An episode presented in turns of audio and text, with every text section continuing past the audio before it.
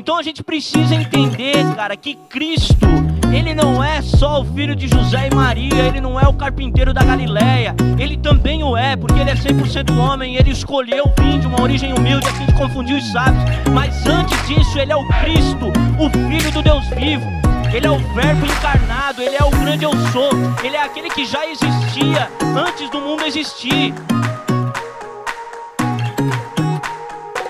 Jesus é aquele que tem toda a autoridade. A Bíblia fala que toda a autoridade lhe foi dada no céu e na terra.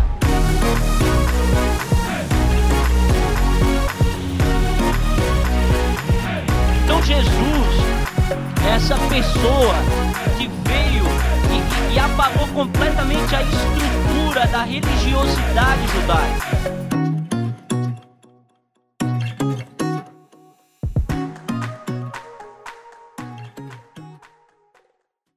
Romanos capítulo 9, do verso 30 ao 33. Quem vai achando vai dando um amém?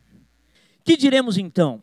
Os gentios que não buscavam justiça, a obtiveram uma justiça que vem da fé. Mas Israel, que buscava uma lei que trouxesse justiça, não a alcançou. Por que não? Porque não a buscava pela fé, mas como se fosse por obras. Eles tropeçaram na pedra de tropeço, como está escrito: Eis que ponho em Sião uma pedra de tropeço e uma rocha que faz cair. Aquele que nela confia jamais será envergonhado. Eu vou ler novamente o texto, tá bom? Que diremos então? Os gentios que não buscavam justiça a obtiveram, uma justiça que vem da fé. Mas Israel, que buscava uma lei que trouxesse justiça, não a alcançou. Por que não? Porque não a buscava pela fé, mas como se fosse por obras. Eles tropeçaram na pedra de tropeço, como está escrito: Eis que ponho em Sião uma pedra de tropeço e uma rocha que faz cair, e aquele que nela confia jamais será envergonhado. Amém? Queridos, domingo passado nós fizemos uma exposição também em Romanos capítulo 9 e falamos sobre o fato de que Deus levanta homens para cumprir a sua vontade na terra. Não sei quem aqui estava no culto, não sei quantos de vocês estão recordados, mas nós falamos que Deus ele levanta homens para cumprir os seus propósitos na terra. E dentre esses homens que Deus levanta, existe aquilo que a Bíblia chama de vasos de misericórdia, que são pessoas que são preparadas para a glória de Deus a fim de manifestar a sua graça, e existe aquilo que são os vasos de ira, que são pessoas que estão preparadas para a perdição e que servem para que Deus manifeste a sua ira no dia da ira. E do mesmo modo que esse texto que nós lemos no domingo passado expõe uma dualidade, uma divisão entre um povo que era separado para a glória de Deus e para a salvação, enquanto o outro era separado para a ruína e para a perdição, esse texto que nós acabamos de ler como base, ele também carrega essa dualidade, ele também carrega esse dualismo.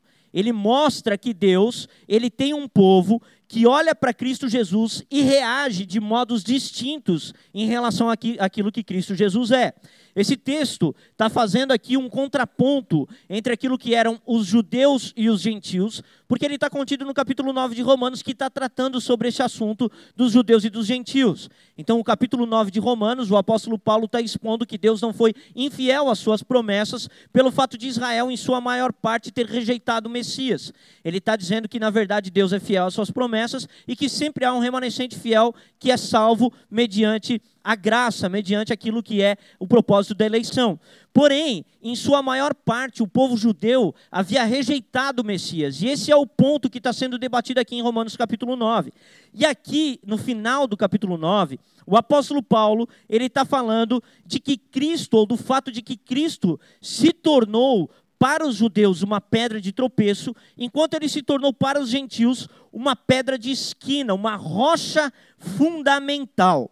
Então, Cristo, o mesmo Cristo, para uns é pedra de tropeço e para outros ele é uma rocha de esquina e uma pedra fundamental. Tem pessoas que olham para Cristo e caem em Cristo, e tem pessoas que olham para Cristo e edificam a sua vida em Cristo Jesus. E o apóstolo Paulo aqui, ele fala qual é a base de Cristo ser para uns pedra de tropeço e para outros rocha de fundamento. E ele fala que os gentios, no caso, receberam a Cristo e o tiveram como pedra de esquina, pelo fato de que não buscaram a sua própria justiça, mas receberam a justiça que vem de Deus por meio da fé.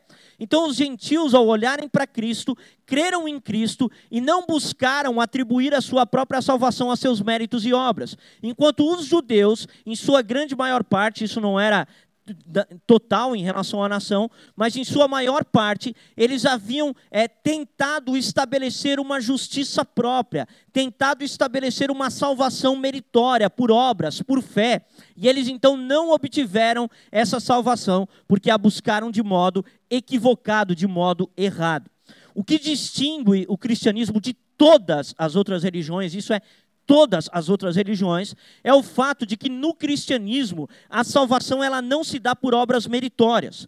Todas as outras religiões ensinam salvação por obras. Então, por exemplo, você vai pegar o, o, o, espiritismo kardecista. Ele vai dizer que você vai alcançar a salvação por meio das suas boas ações. E a reencarnação é uma maneira de você poder é, evoluir ali num próximo estágio, até que você alcance esse status de é, justo, para que você possa ir para o céu como Cristo Jesus foi para o céu. Jesus tinha sido o primeiro, então, que alcançou esse estado, foi para o céu, e agora agora os outros estão buscando esse estado e conforme as reencarnações vão vindo, eles vão buscando melhorar a sua conduta até que eles alcancem uma salvação.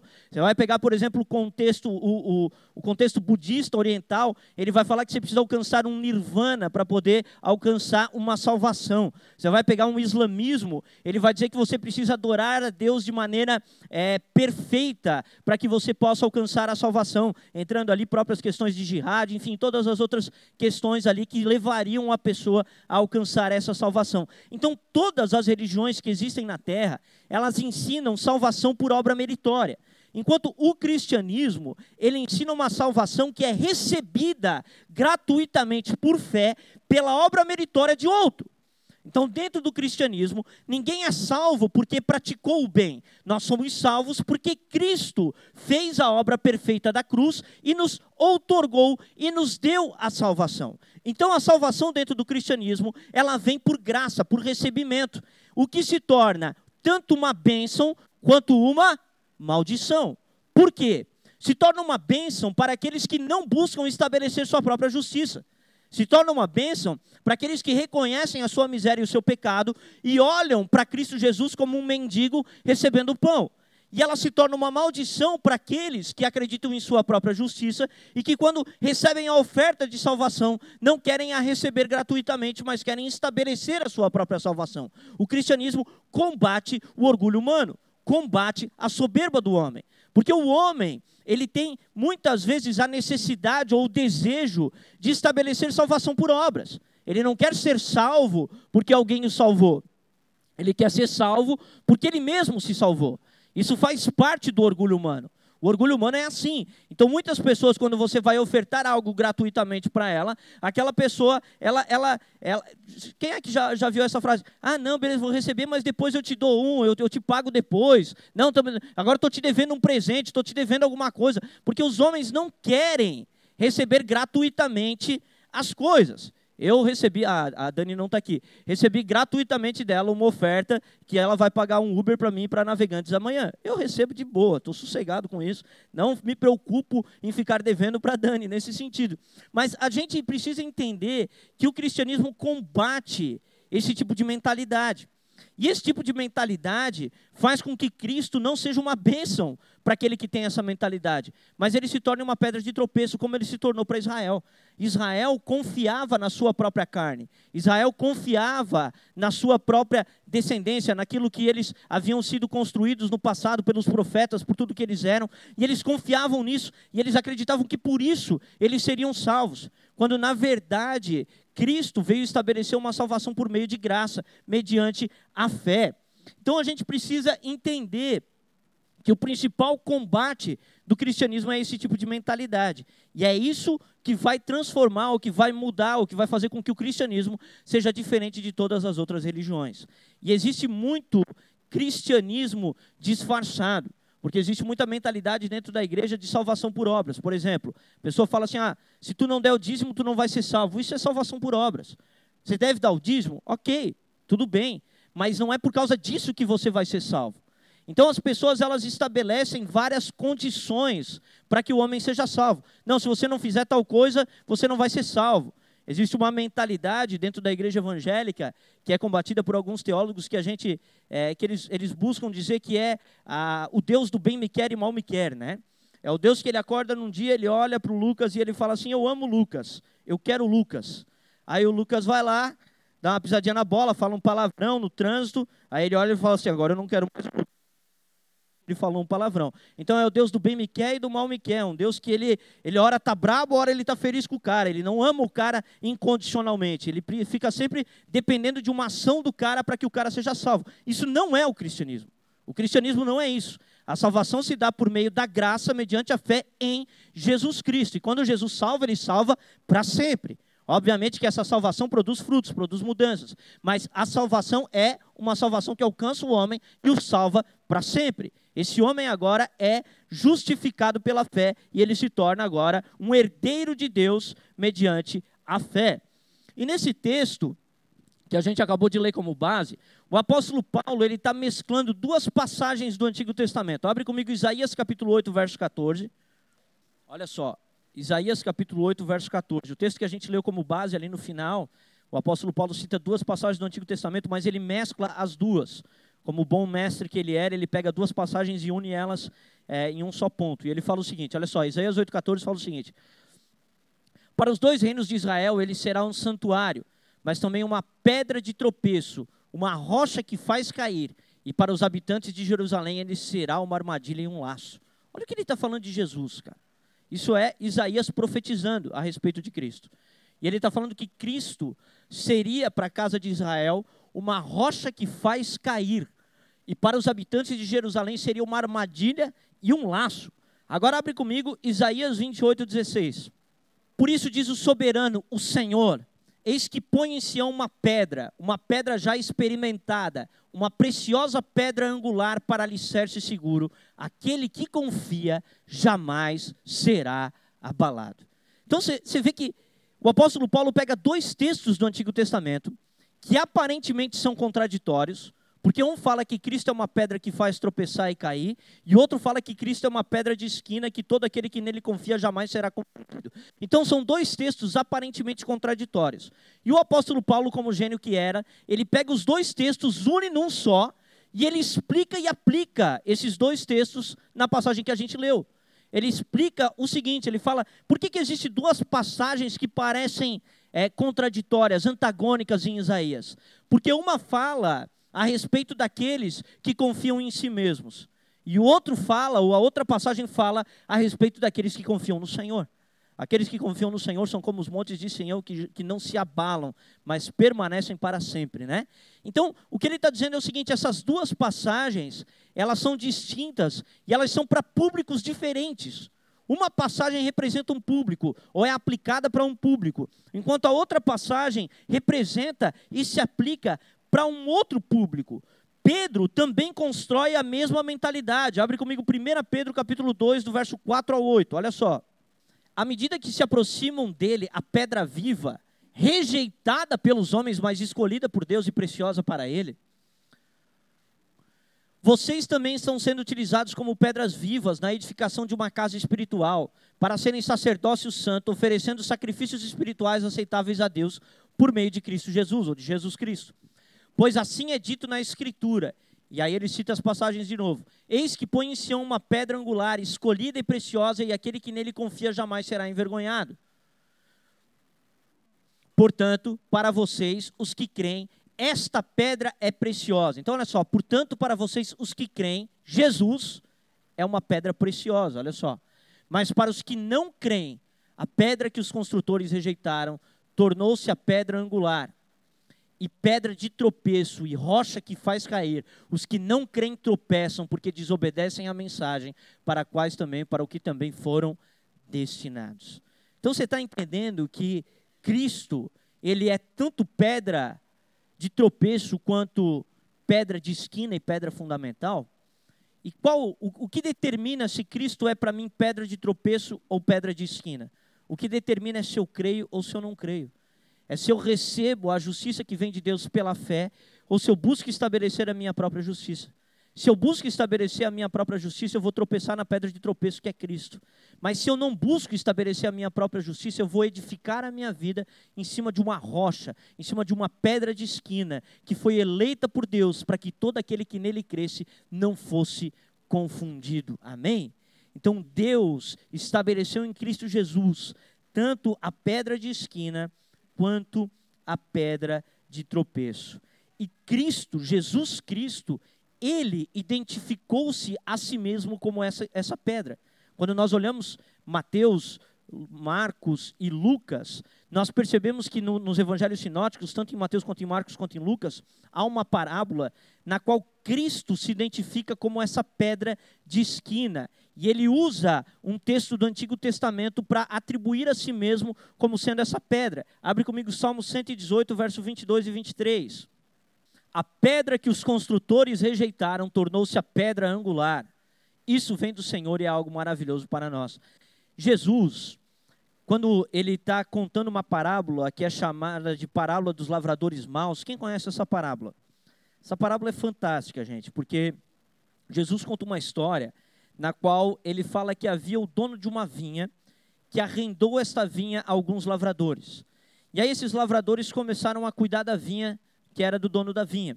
E ao cuidarem da vinha, é, quando chegou o tempo do fruto, o dono da vinha enviou um servo dele a fim de receber a parte que lhe cabia. E aí a Bíblia fala que aqueles lavradores maus espancaram o servo do dono da vinha e o enviaram de volta.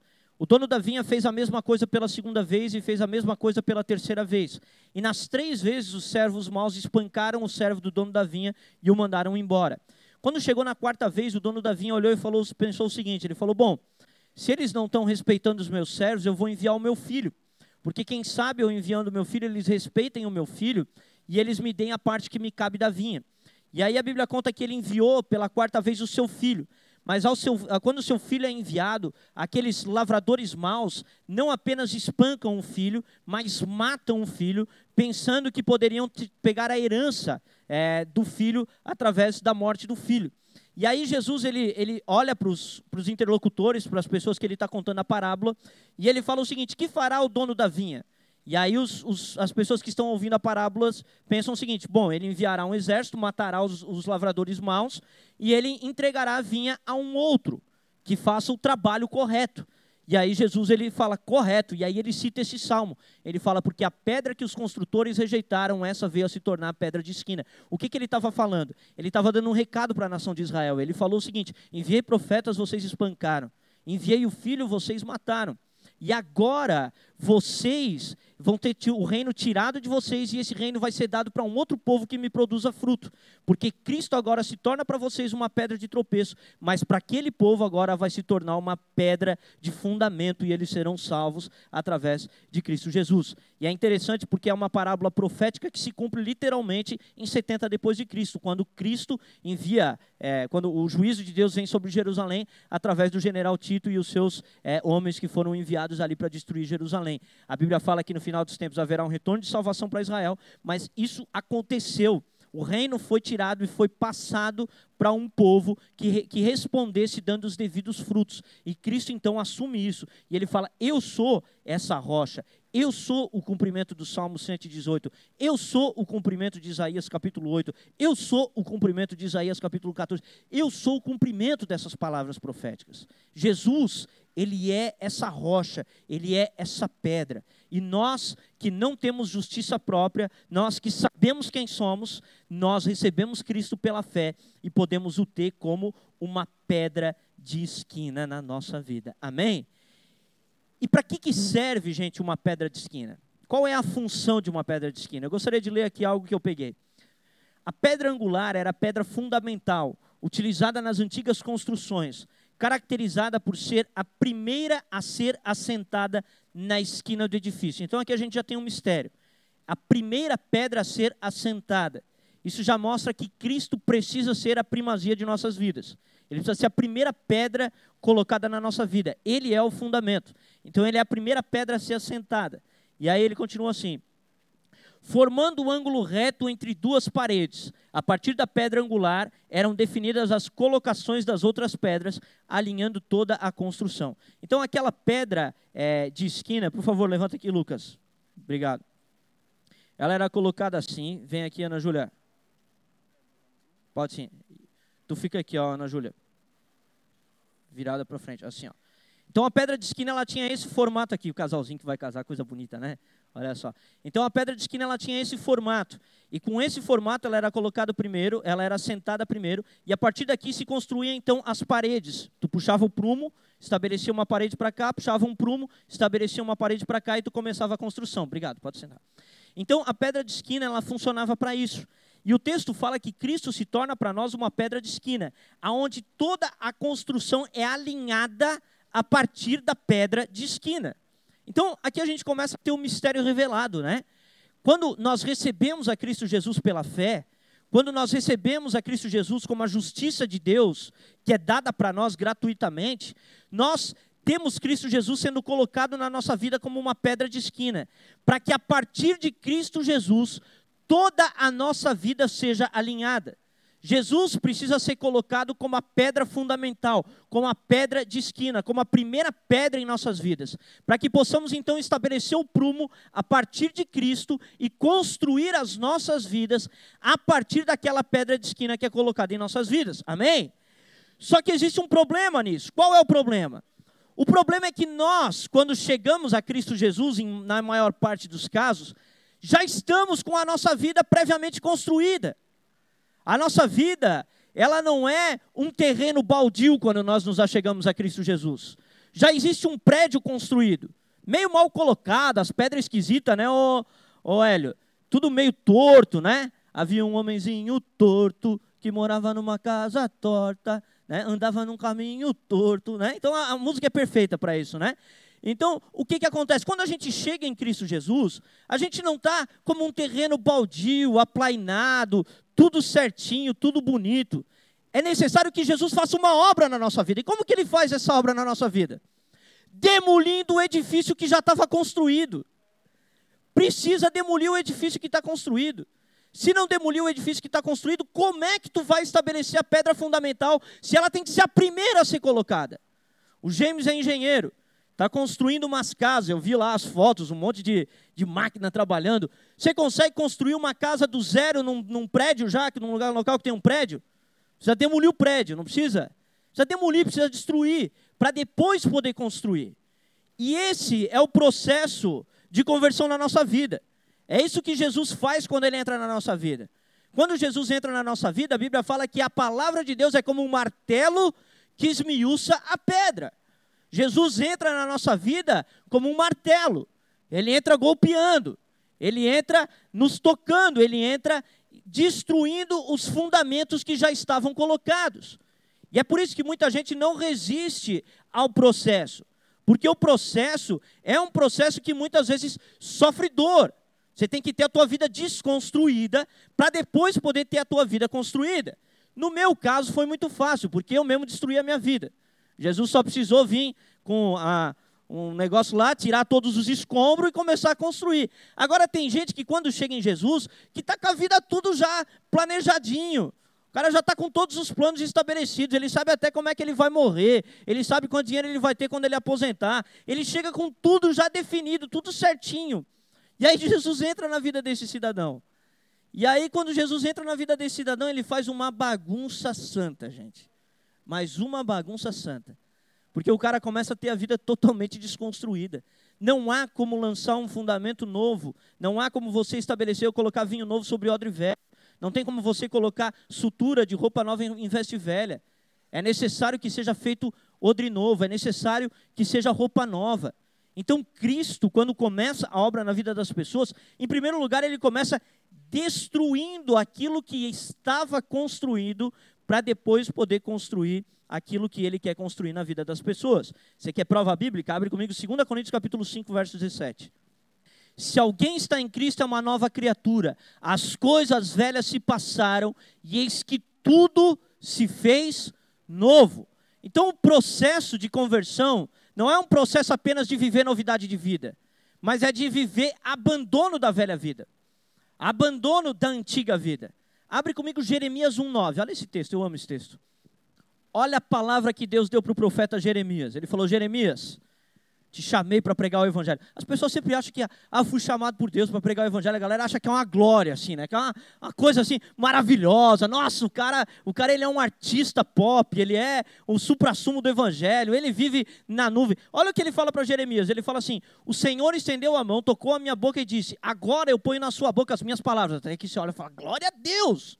Deus colocou na boca de Jeremias as palavras dele. E aí agora ele deu a tarefa para Jeremias com a palavra. Olha só, continua. Veja, eu hoje dou a você autoridade sobre nações e reinos para arrancar, despedaçar, arruinar e destruir. E aí só depois é para plantar e edificar. Então ele fala o seguinte para Jeremias: Eu coloco na tua boca as minhas palavras. Para quê? Para tu arrancar, derrubar, destruir, para depois poder plantar e edificar. Não tem como você plantar e edificar sem antes arrancar e destruir. Primeiro você precisa destruir fundamento velho para poder estabelecer fundamento novo. Isso vem por meio da palavra. Quando eu vim para Timbó, essa foi uma palavra que Deus falou comigo. Deus falou, Rafa, tu vai ter que destruir várias bases culturais, vários conceitos culturais, tu vai ter que pregar e no começo muita gente não vai gostar, a gente vai ficar brava contigo, as pessoas vão te olhar com fronte cerrada, porque tu vai estar tá arrancando e vai estar tá destruindo. Mas depois desse processo, tu vai plantar e edificar, e aí as pessoas vão, vão, vão se alegrar, elas vão ser tocadas, elas vão ser salvas, elas vão ser mudadas. Mas existe esse processo de Deus na nossa vida, de destruir fundamento antigo, gente. É necessário que fundamentos antigos sejam destruídos. Como que eu vou estabelecer uma nova vida em Cristo se eu não estou disposto a abandonar aquilo que eu acreditava, aquilo que eu tinha como estabelecido como fundamento sobre a minha vida? Eu preciso estar disposto a viver coisas novas. Só que viver coisas novas faz com que nós tenhamos que abandonar coisas velhas. Esse é um processo natural que ocorre por meio da conversão. E agora que foi arrancado, derrubado e destruído o fundamento antigo. Digamos que agora Jesus entrou na tua vida, ele começou, por meio da pregação do Evangelho, por meio da palavra que Deus coloca na boca de Jeremias, a destruir, arrancar e derrubar os conceitos que você tinha. Porque é isso que acontece. Eu me lembro que quando eu fui internado no centro de recuperação, onde eu me converti, eu estava. É, eu achei muito estranho, porque quando eu fui fazer a entrevista para o centro de recuperação, eles falaram que tinha que levar uma Bíblia. Eu olhei para aquilo e falei, mas não tem cabimento uma coisa dessa. Estou vindo aqui para parar de usar droga, não para virar crente. Por que, que eu tenho que levar uma Bíblia para o centro de recuperação? Mas enfim, estava com a minha vida destruída, como eu falei, eu mesmo já tinha destruído a minha vida, estava com a vida acabada. Falei, bom, vou levar a Bíblia, né? Esse é o menor dos meus problemas nesse momento. Tem um traficante querendo me pegar porque eu estou devendo para ele, tem uma coisa acontecendo. Levar a Bíblia é o menor dos meus problemas. Vamos levar a Bíblia para o centro de recuperação. Levei a Bíblia para o centro de recuperação. Quando eu cheguei lá, era um centro de recuperação cristão. E todo Quase todo dia à noite tinha culto. E a gente tinha que participar do culto. E aí eu me lembro que eu comecei a ir para o culto e eu fui com uma mentalidade assim, ó, totalmente deturpada. Eu fui achando, porque na minha cabeça eu achava que eu era inteligente. Afundado na droga, mas eu achava que eu era inteligente, né? Eu achava que eu era inteligente. E aí eu achava que os crentes eram burros. Era isso que eu pensava. Bom, eu sou inteligente, os crentes são burros. Eles ficam lendo a Bíblia, são alienados, acreditam na, na, na, história da carochinha. Eles acreditam num monte de balela e eu sou um cara inteligente. Só que os crentes estavam com a vida melhor do que a minha, né? Mas eu achava isso, né? E aí eu fui para o centro de recuperação e aí tinha um pastor que pregava, o nome do cara é Pastor Altair. Ele é um pastor da MEU, que ele estava aqui em Benedito Novo e agora ele está lá em Rio do Sul pastoreando. O cara é um homem de Deus, cara. O pastor Altair é um homem de Deus. E ele pregava, e o púlpito não era uma prancha, era um negócio de madeira. Ele batia em cima assim, ó, mas o cara era nervoso, cara. Batia em cima assim, ó, com gosto. Mandava a gente se arrepender e começava a pregar com muita coragem, com muita ousadia, assim. E aquela pregação dele era uma pregação tão cheia de sabedoria que eu olhava para aquilo que ele falava, eu pensava, cara, de onde esse cara tira essas coisas? Aí eu fui entender que ele tirava da Bíblia. Aí eu fui entender que o, da onde ele tirava toda aquela sabedoria, toda aquela informação, era da Bíblia que eu rejeitava, que eu desprezava. E aí eu comecei a ter os meus fundamentos desmontados. Eu comecei a mudar a minha mentalidade, eu comecei a ver que eu não era tão inteligente quanto eu achava que eu era. Isso foi um fundamento que foi desconstruído na minha vida. Segunda coisa, eu percebi que os crentes não eram burros como eu achava que eles eram. Que na verdade eles tinham muito mais conhecimento e sabedoria do que eu imaginava que eles tinham. E eu comecei a perceber que a palavra de Deus, ela era utilizada em muitas canções que eu achava muito legais e não sabia de onde que tinha sido tirada. E vinha, vinha da Bíblia. Eu comecei a perceber um monte de coisa. Os fundamentos da minha vida começaram a ser destruídos. Eu me lembro até hoje que é, chegou, quando chegou no texto de Efésios capítulo 4, que ele fala, aquele que roubava, não roube mais, agora trabalhe. Ele leu na tradução da NTLH e lá falava sobre vício. Quando eu escutei aquilo, aquilo entrou no meu coração, eu falei, cara, vício é pecado. Coisa que eu não tinha entendido até então. Eu não acreditava que vício era pecado. Eu, eu achava que eu só estava fazendo mal para mim, que eu não estava fazendo mal para ninguém. Mal sabia eu que a minha morte, a minha destruição afetava um monte de gente ao meu redor. Que aqueles vícios é, eram um pecado contra Deus e que Deus ficava irado, triste com esses pecados que eu cometia contra Ele. Então, os fundamentos começaram a ser destruídos. E aí, depois, novos fundamentos começaram a ser lançados, fundamentos começaram a ser colocados. Eu me apaixonei por Deus dentro daquele lugar. Eu li o Novo Testamento inteiro lá dentro daquele centro de recuperação. Comecei a ter compreensões que eu nunca tinha tido na minha vida. Comecei a orar. Eu fiz um grupo de oração dentro do centro de recuperação. Mal e mal tinha me convertido, já tinha um grupo de oração com os caras. Comecei a fazer grupo de estudo bíblico. Não sabia nem interpretar a Bíblia. Lia a Bíblia e começava a fazer grupo de estudo bíblico com os caras. E a gente, eu comecei a ter os fundamentos mudados. A minha mentalidade começou a ser mudada. E Deus começou a estabelecer um novo fundamento para a minha vida, na qual eu comecei a construir uma vida nova a partir da destruição da vida velha. Então a gente precisa entender isso, que Deus, quando Ele entra na nossa vida para ser a pedra de esquina, Ele precisa primeiro transformar a tua vida num terreno baldio, para depois Ele poder estabelecer a pedra de esquina e começar a construir a tua vida. E o que, que Deus quer construir na tua vida a partir da pedra de esquina? Eu separei aqui três coisas que Deus quer construir na tua vida a partir da pedra de esquina. A primeira coisa, Ele quer lançar um fundamento sobre a tua vida. Porque a pedra de esquina, por demarcar o território, demarcar os limites ali, ela estabelecia também aonde poderia ser lançado o fundamento para que a casa pudesse ser edificada. E Deus, ele quer lançar um fundamento sobre a tua vida. E qual é o fundamento que Deus quer lançar para a tua vida? Abre comigo Efésios capítulo 2, verso 20 e 21. Olha só. Edificado sobre o fundamento dos apóstolos e dos profetas, tendo Jesus Cristo como pedra angular verso 21, no qual todo o edifício é ajustado e cresce para tornar-se um santuário santo no Senhor. Qual é a primeira coisa que tu tem que lançar se tu quer construir um edifício alto? É um fundamento sólido. Qual que é o fundamento que nós temos na nossa vida cristã? A doutrina dos apóstolos e dos profetas. Esses apóstolos e profetas não são apóstolos e profetas do tempo que a gente vive hoje. É os apóstolos e profetas da Bíblia os doze e os profetas do Antigo Testamento. Eles lançaram todo o fundamento que é necessário para a edificação da vida do crente. Então, tudo que você precisa para poder construir a tua vida está contido naquilo que Paulo, Pedro, Tiago, João, os apóstolos lançaram de fundamento, juntamente com Isaías, juntamente com Jeremias, juntamente com Sofonias, enfim, todos os profetas do Antigo Testamento. Eles trouxeram a revelação de Deus. Eles trouxeram aquilo que Deus é, a palavra de Deus para nós, para que a partir da palavra de Deus nós possamos construir a nossa vida. A nossa vida tem que ser edificada sobre a palavra de Deus, sobre o fundamento que Deus estabeleceu para nós. Abre comigo Mateus capítulo 7, esse texto com certeza, se você já, já é crente há um tempo, conhece, 24 a 27. Portanto, quem ouve estas minhas palavras e as pratica é como um homem prudente que construiu a sua casa sobre a rocha. Caiu a chuva, transbordaram os rios, sopraram os ventos e deram contra aquela casa, e ela não caiu porque tinha seus alicerces na rocha. Mas quem ouve estas minhas palavras e não as pratica é como um homem insensato que construiu a sua casa sobre a areia. Caiu a chuva, transbordaram os rios, sopraram os ventos e deram contra aquela casa, e ela caiu, e foi grande a sua queda. Aqui Jesus ele faz, depois de expor o sermão da montanha, ao final do sermão da montanha, ele, ele expõe aqui qual é o resultado da vida daqueles que praticam a sua palavra. E qual é o resultado que ele coloca? Lembra que o Isaías capítulo 8, ele falava que aquele que nele confia jamais será abalado, lembra? Jamais será confundido.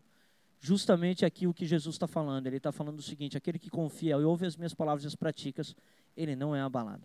Ele não é abalado pelas adversidades e pelas circunstâncias da vida. Sopram os, os ventos, transbordam os rios, batem com ímpeto contra aquela casa, mas aquela casa não cai, ela permanece, ela fica. Então, quando nós estamos em Cristo Jesus, com Cristo sendo o fundamento da nossa vida, nós conseguimos passar pelas mais difíceis circunstâncias da vida. Nós conseguimos enfrentar as dores, os lutos, as percas, as tristezas, as falências, nós conseguimos suportar as mais diversas adversidades que vêm sobre a vida de uma pessoa. Nós não não temos a nossa casa derrubada, nós não caímos, porque a nossa confiança não está em nenhuma dessas coisas, ela está em Cristo Jesus. Quando a gente passa por um luto, nós podemos desmoronar porque nossa confiança está muitas vezes na pessoa que morreu. E aí nós desmoronamos porque confiávamos naquela pessoa, aquela pessoa morre. Como que eu vou tocar minha vida agora? É ou não é? Não é assim? A gente perde alguém querido e a gente pensa, e agora? Como que eu vou tocar minha vida? Toda a minha vida estava pautada nessa pessoa. Isso acontece muito com homens quando a mulher morre, que ele não sabe mais nem como fazer com a cueca dele. Então o que acontece é que é, a, a pessoa ela fica enlutada e aí ela, ela pensa, meu, como é que eu vou tocar a vida? Como é que eu vou viver agora daqui para frente? Mas Cristo, sendo a pedra de esquina, ela consegue encontrar em Cristo sustento para poder tocar a vida. Porque aquela pessoa já não representava o primeiro lugar na vida dele, mas Cristo representava o primeiro lugar na vida dele. Então, uma pessoa, por exemplo, que sofre falência, ela pode querer se matar porque ela confiava no dinheiro. E aí, de repente, ela se vê sem dinheiro nenhum, ela pensa: meu, vou me matar porque se eu não tenho dinheiro, como é que eu vou viver? Agora, quem confia em Cristo acima do dinheiro, olha para isso e fala: cara, eu consigo suportar essa dor consigo vencer essa dor, eu consigo passar por essa adversidade, consigo passar por isso, porque eu amo a Cristo mais do que o dinheiro. O dinheiro não é o meu Deus, o dinheiro não é o meu sustento, ele não é a minha raiz, né? Então, a gente começa a, a, entender que Cristo, ele começa a se tornar para nós essa pedra fundamental, ele começa a se tornar para nós aquele que estabelece os limites para que o fundamento seja colocado na nossa vida. Amém? O segundo ponto é o seguinte: quando nós temos Cristo como a pedra de esquina, nós vimos que Cristo se torna essa pedra que estabelece a linha para que sejam construídas o quê? As paredes do edifício. Então, Cristo, sendo a pedra de esquina, ele permite e ele constrói para as nossas vidas aquilo que são as paredes.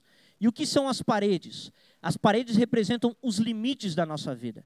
Até onde nós podemos ir e até onde nós não podemos ir. Porque Cristo estabelece os limites claros para nós em Sua palavra. A Sua palavra mostra para nós até onde nós podemos andar e até onde nós não podemos mais continuar, nós precisamos parar e nós não, não podemos mais avançar. Então, aquele que tem Cristo como a pedra de esquina, ele tem Cristo como sendo aquele que estabelece limites para a sua vida. Isso é extremamente importante. Uma das coisas mais importantes na criação de um filho é estabelecer limites. Quando você estabelece os limites para o seu filho, o seu filho cresce de maneira muito mais saudável, sabendo até onde ele pode ir, até onde ele não pode ir. E do mesmo modo é na nossa vida com Deus. Quando nós sabemos os limites daquilo que é o edifício que Cristo está construindo para nós, nós conseguimos viver de maneira muito mais sadia o Evangelho. Nós sabemos qual é o nosso limite, até onde podemos ir, até onde não podemos ir. Isso envolve tanto limitações ministeriais, como envolve também questões de pecados, limites de coisas que nós podemos ou não podemos fazer. Então Cristo estabelece para a gente esses limites. Abre comigo 1 Coríntios capítulo 6, verso 12, olha só. Tudo me é permitido, mas nem tudo convém. Tudo me é permitido, mas eu não deixarei com que nada me domine. Eu não deixarei, é, não deixarei com que nada me domine. Agora abre 1 Coríntios 10, 23, olha só. Tudo me é permitido, tudo é permitido, mas nem tudo convém. Tudo é permitido, mas nem tudo edifica. Então Cristo estabelece para nós aquilo que são os limites da nossa vida. Ele está dizendo o seguinte: olha, tudo te é permitido, mas nem tudo convém com que você faça. Tem coisa que você não deve fazer. Tem coisa que, ainda que seja lícita, você não deve fazer. E aí ele coloca ali alguns pontos que ele estabelece como limites. Primeiro ponto que ele coloca é: tudo me é permitido, mas nem tudo me convém. Tudo me é permitido, mas eu não me deixarei dominar por nenhuma dessas coisas. O que, que ele está dizendo é o seguinte: qual é um bom parâmetro para você saber até onde você pode ir? Aquilo que você está flertando, aquilo que você está querendo fazer, corre o risco de dominar você?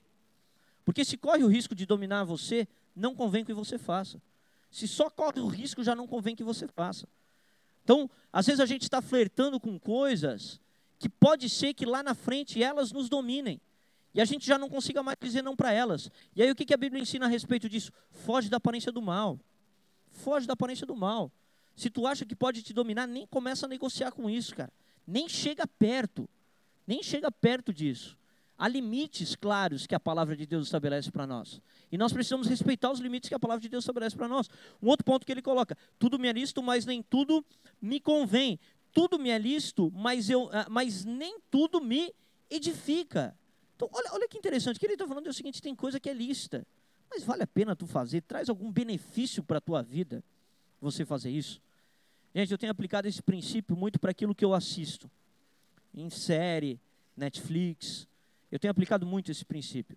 Em primeiro lugar, questão de domínio, porque muitas vezes essas coisas dominam a gente. Mas em segundo lugar, questão de, de, de questão de edifica. Porque às vezes eu passo uma, duas, três, quatro, cinco horas assistindo algo que não traz benefício nenhum para a minha vida. Nenhum. Não vai ter um benefício que eu recebo daquilo. Apenas gastei tempo. Apenas gastei minhas horas do dia ali. Mas não fui edificado em nada. Então, Cristo estabelece para nós aquilo que são os limites na Sua palavra. Nós não podemos ficar flertando e querendo ultrapassar os limites que Deus coloca. Você sabe por que, que o mundo está na condição que ele está hoje? Porque Adão e Eva passaram do limite que Deus estabeleceu. Adão e Eva falou de tudo que está no jardim você come, mas do que está no meio não come. O que, que aconteceu com o infeliz? Quer comer bem o que não pode comer. Né? Queria pecado, isso mesmo. Então ele errou, estabelecer, quebrar os limites. Limites, gente, que Deus coloca na nossa vida não são para nos privar de prazer. Limites que Deus coloca na nossa vida são porque Ele nos ama, porque Ele quer o nosso bem, porque Ele não quer ver a gente sofrendo. É a mesma coisa que um limite que um pai coloca para um filho: Filho, daqui tu não passa. Por quê? Porque o pai é mau? Não, porque o pai não quer que o filho sofra.